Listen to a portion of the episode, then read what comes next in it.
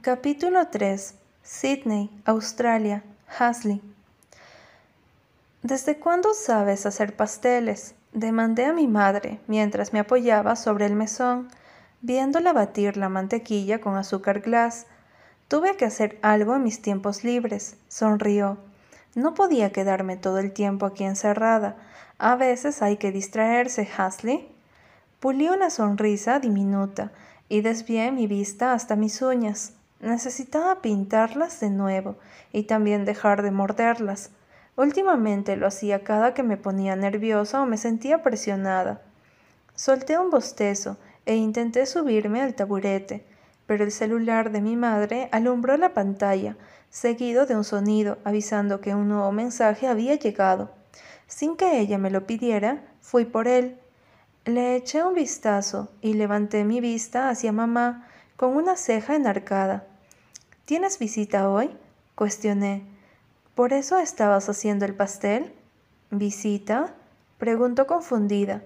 Dejó a un lado las cosas y lavó sus manos para tomar el celular. No recuerdo. Inició y me miró preocupada. Oh, Dios mío, se me olvidó por completo. ¿Qué cosa? Tengo una plática personal con un familiar de mis pacientes. Se me olvidó que vendría hoy a la casa. Dejó el celular en el mesón y comenzó a desaparecer. Se supone que así habíamos quedado. Necesito solamente arreglar la sala y dejar de hacer esto. ¿En serio dejarás todo esto así? Acotejé apuntando todo el desastre que había en la cocina. ¿Acaso es muy importante? ¿Qué ocurre con tu paciente? Cariño, mi trabajo es importante, me miró, y atiendo a su hermana, es muy importante para él. ¿Por qué mejor no me ayudas? Limpia aquí mientras voy a bañarme, ¿sí? Te amo. Ella salió de la cocina y yo me quedé ahí de pie, sintiéndome indignada por el qué hacer que me había encomendado. Solté un suspiro y comencé a guardar las cosas. Dejé todo en su lugar y finalmente limpié el mesón. Me quedé apoyada sobre éste y mi vista viajó hasta mi muñeca. Ahí estaba, el collar que me había regalado. Había decidido llevarlo en la muñeca como brazalete, ya que hubieron tres ocasiones en que se enredó con mi cabello. Pasé cerca de una tienda que venden cosas sobre el mar y me dio la curiosidad de entrar. Dijiste que te gustaría practicar buceo y a mí nadar con los delfines, así que compré un collar de gamuza sintética con un dije de delfines y otro que simboliza el buceo, Tú llevarás mi sueño y yo el tuyo. Al recordarlo me sentí mal, me sentí triste, y deseé volver a repetir esa escena. Deseé ver de nuevo su rostro, sentir su piel y volver a percibir su olor. Quise verlo sonrojado y cómo el nerviosismo se apoderaba de él mientras trataba de afirmar que eso no era romántico. Solo quería un día más con él, un día a su lado, solo uno. Intenté hacérmela fuerte y alejar todos los recuerdos, pero era imposible cuando casi en un mes se cumplían los tres años de su fallecimiento. Cubrí mi rostro entre mis manos y ahogué un sollozo. Esto era imposible.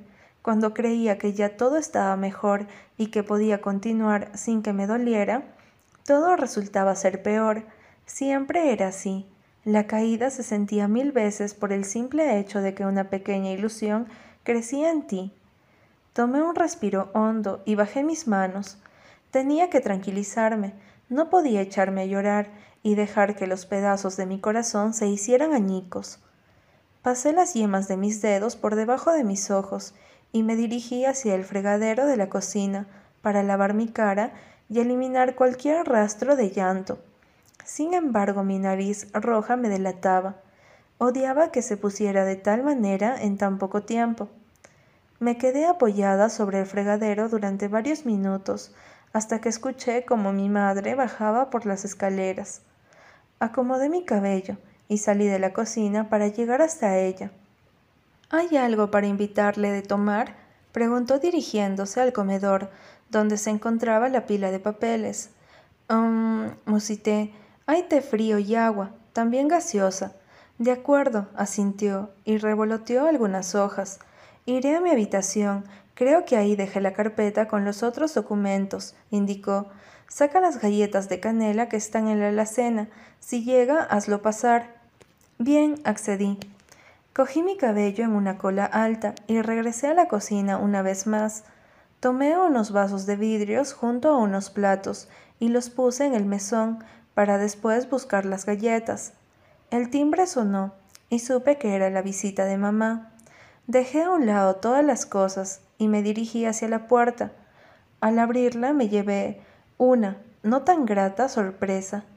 A veces me preguntaba si las casualidades existían o era el destino. Siendo tan grande el continente, siendo tan extensa la ciudad, ¿cómo era que habían personas que regresaban al mismo punto? ¿Cómo es que se volvían a reencontrar? No tenía una respuesta en ese mismo instante. Quizás solo era como un círculo, uno en donde las personas caminaban a diario. El castaño me miró primero con un ceño fruncido, como si se sintiera confundido ante mi presencia, aunque después su gesto cambió a una sonrisa sin despegar sus labios. Sus ojos me miraron con curiosidad y suspiró. Yo me sentí extraña y un poco sorprendida por la escena en la que nos encontrábamos. Oh, buenas tardes, indicó con la voz ronca. ¿Tú eres Bonnie Wagle? Él sonrió, pero fue una sonrisa burlona y coqueta a la vez. Curvé mis labios a medias y negué. Creo que es una respuesta que ya sabes. Enarqué una ceja y reí. Es mi madre. Puedes pasar y tomar asiento. Ella vendrá en unos minutos. Muchas gracias, asintió y pasó a un lado de mí. Mordí mis labios, intentando que el nerviosismo se alejara. Cerré la puerta y giré sobre mi eje para poder mirarlo. Él se encontraba en el sillón pequeño, Decidí hacerle compañía y me senté al frente. Beckinsale, ¿verdad? pregunté. Sí, afirmó, aunque en realidad es mi apellido. Entrecerré los ojos. Te diré Beck. Me agrada más que tu nombre. Me parece bien, dijo sin afectarle. Nos quedamos en silencio varios segundos hasta que él habló. Opino que el mundo es demasiado pequeño, o yo tengo demasiada suerte. ¿Suerte? ¿Por qué? Cuestioné confundida. Bueno, no siempre te vuelves a encontrar con la chica bonita que conociste en el cementerio, confesó encogiéndose de hombros, y mucho menos cuando se trata de la hija de la psicóloga que atiende a tu hermana. Claro, porque es casual que sea en el cementerio, ¿no? ironicé. Él dio una sonrisa y se encogió de hombros. Evité sonreír, pero no pude ocultar el sonrojo en mis mejillas.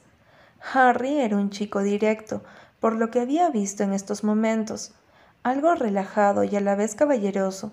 Su vestimenta le daba una imagen formal y decente, sobre todo aquel día del cementerio que me ofreció su servilleta de tela.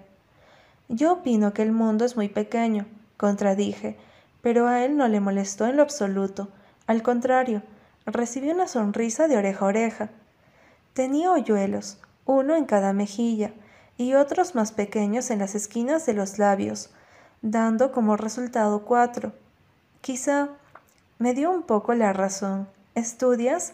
preguntó, y me limité a sentir. ¿Qué carrera? Claro, si se puede saber.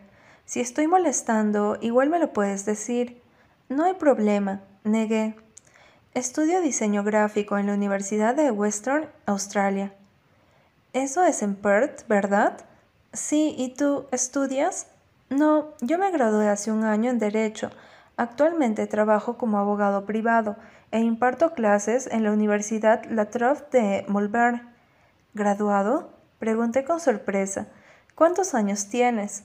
Tengo 23 años. Cumpliré los 24 en diciembre, solo que me gradué por promedio. ¿Por qué? Pensé que eras estudiante, admití. ¿Cuántos años tienes tú? Veintiuno. Te ves muy joven, reí. Y vaya, ¿cómo es eso de que te graduaste por promedio? Él arremangó las mangas de su camisa rojo vino y entreabrió sus labios para comenzar a explicarme, pero la voz de mi madre lo interrumpió. Disculpe por hacerlo esperar mucho tiempo mencionó caminando hacia nosotros. Es solo que estaba buscando algunas cosas. Tomó asiento en el sillón que se encontraba al lado de él y me miró con una sonrisa. Creo que ya conoces a mi hija, Hasley Wakel. Sí, asintió. Mucho gusto, señora Bonnie. Soy Harry Beckinsale, el hermano de Ian Hatscott. Ah, yo me paso a retirar, murmuré llamando la atención de ambos. Fue un gusto. Hasta luego. Sin mirarlos, me alejé para subir hacia mi habitación. En estos momentos necesitaba a Nathan, pero se encontraba en casa de sus padres. Sería egoísta hablarle para que viniera solo a despistarme. Cogí mi toalla para adentrarme al baño y darme una ducha. Necesitaba salir, respirar aire fresco, tratar de despejar mi mente. Pronto sería diciembre y eso comenzaba a atormentarme.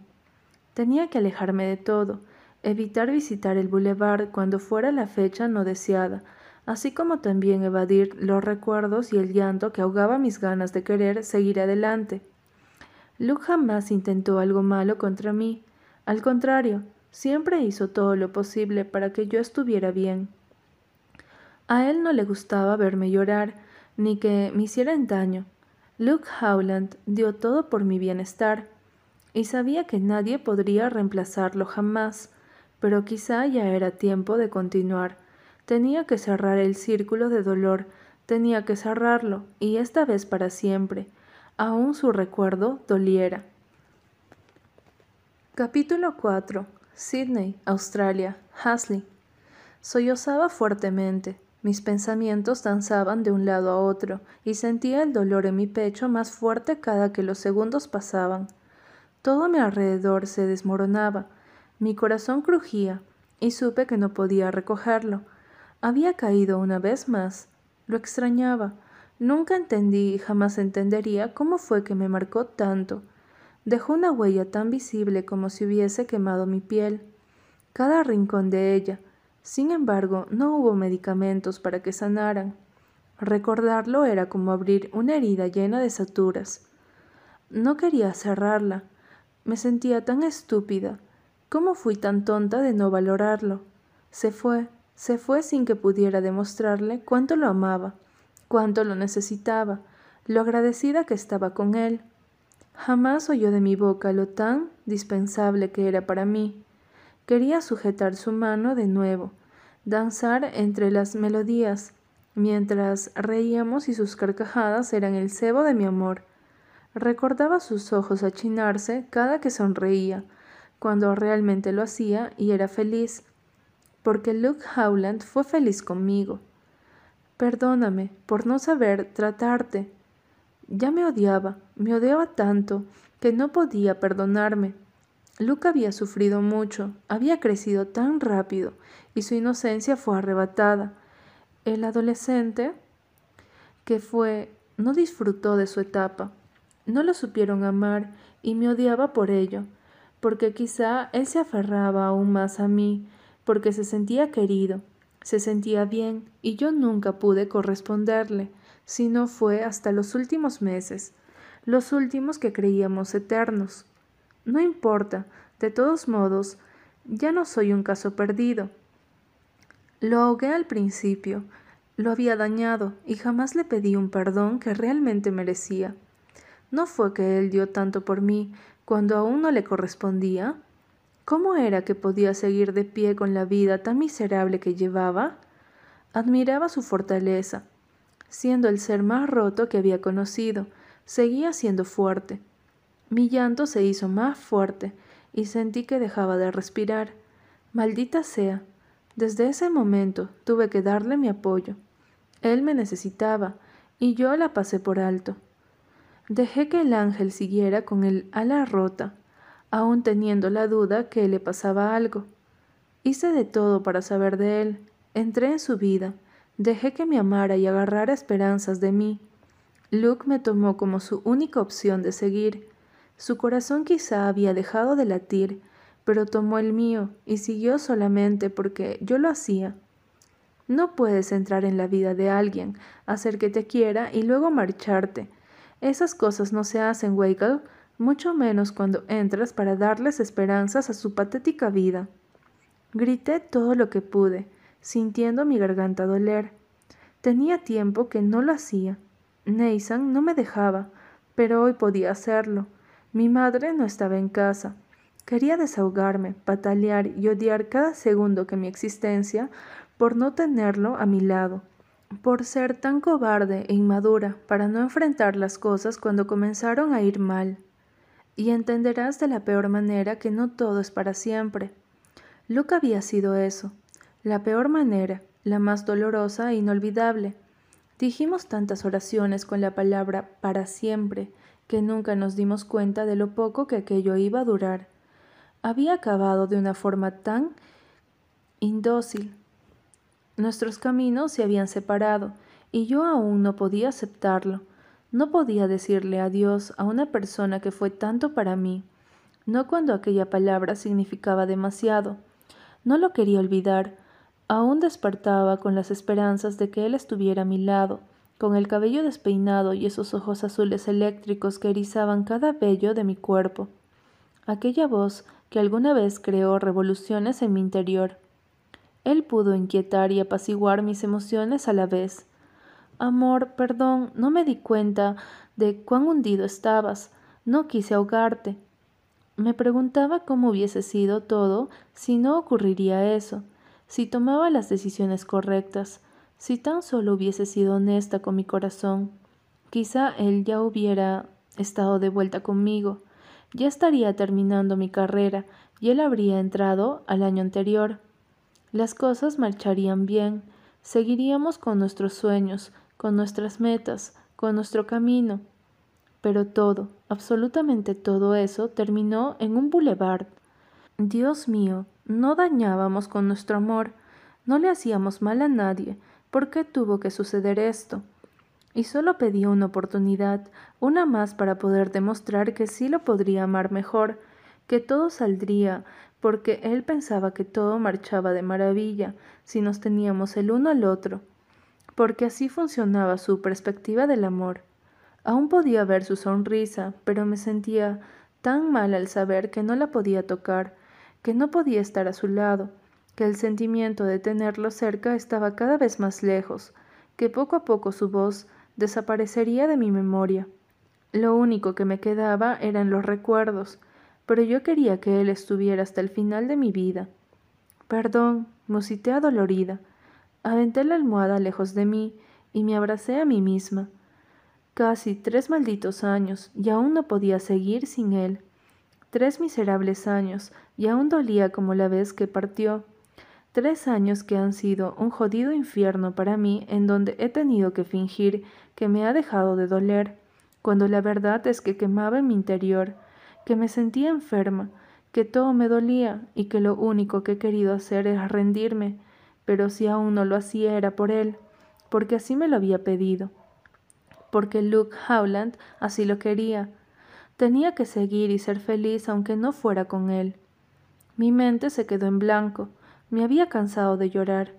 Había pasado por mucho, y días como estos simplemente la melancolía regresaba, y no podía evitar que las lágrimas salieran, así como los sentimientos comenzaran a florecer. Solo tenía que lidiar con esto en algunas ocasiones, pero sabía que eso no era vida, no lo era. Me quedé mirando el techo, y de un respingo. Me puse de pie y entré a la ducha para refrescar mi cuerpo. Tardé varios minutos y finalmente allí salí. Me puse una camiseta de look y un short de mezclilla. Sin peinar mi cabello bajé para ir hacia la cocina en busca de comida, pero unos golpes en la puerta hicieron que tomara un camino diferente. Procuré de que mis ojos ya no estuvieran rojos e hinchados antes de ir a la entrada. Miré al chico que estaba al frente. Cuando abrí y fruncí mis labios, no quería ser grosera, pero solo pedía estar sola y necesitaba que se fuera. Mi mamá no está. Avisé cansada. No venía a verla a ella, confesó. Yo volqué los ojos y él sonrió sin ganas. ¿Mal momento para venir? Sí, dije sin rodeos.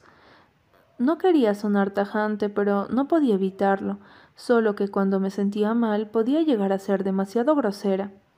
Entiendo, asintió. Entonces lo siento, supongo que de ahora en adelante tengo que avisar cuando esté a punto de venir. Claro, cuando no sea para asuntos de trabajo. Disculpa, me arrepentí de haber sido tan grosera. Beck no tenía la culpa de mi mal humor y relación con el dolor, así como el olvido. Solo que no me siento bien, tengo dolor de cabeza y... No tienes por qué darme explicaciones, no es como si fuera una obligación. Tranquila, entiendo que no te sientas bien. Todos tenemos días malos. O una vida. Gracias. Nos quedamos en silencio, yo mirando el techo y él... Bueno, ni idea. ¿Te gusta Pink Floyd? preguntó rompiendo el incómodo silencio entre ambos.